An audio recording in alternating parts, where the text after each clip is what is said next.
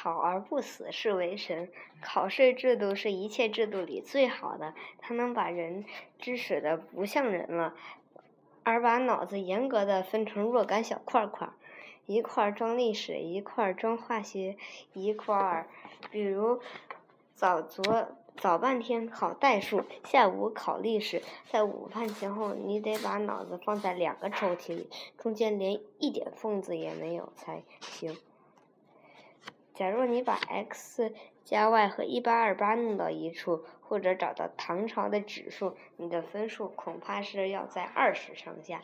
你要晓得，状元得来个一百分呀！就这么着，上午你的一切都是代数，仿佛连你是皇帝的子孙和姓字名谁，全根本不晓得。你就像刚从方程式里钻出来，全身的气脉都是 x 和 y。赶到刚一交卷，你立刻成了历史，向来没听说过代数是什么。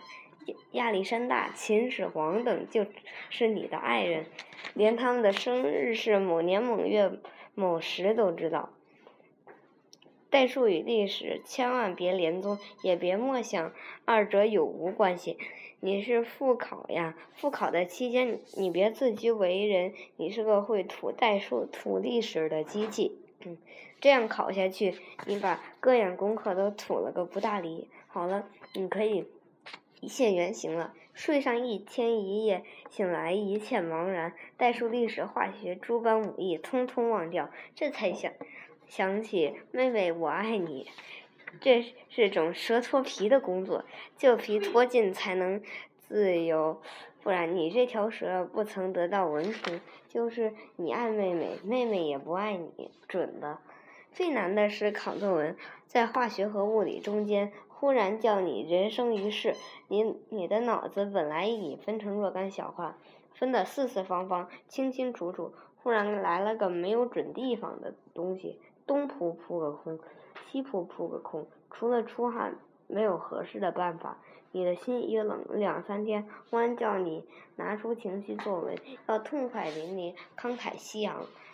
假如题目是爱国论或天下兴亡、匹夫有责，你的心要是不跳吧，比下午便无血无泪；跳吧，下午还考物理呢，把定律们都跳出去，或者是跳个乱七八糟。爱国是爱了，而定律一乱，则没有人替你整理，怎办？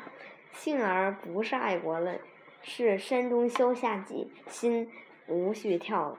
可是得有诗意呀，仿佛考完代数你更文雅了似的。假如你能逃出这一关去，你便大有希望了。够分不够的，反正你死不了了。为人生一世憋死，不是什么稀罕的事儿。说回来，考试制度还是最好的制度。被考死自然无需用题。假如我考而不死，你就放胆活下去吧。这明已明明告诉你，你是时势从难转身。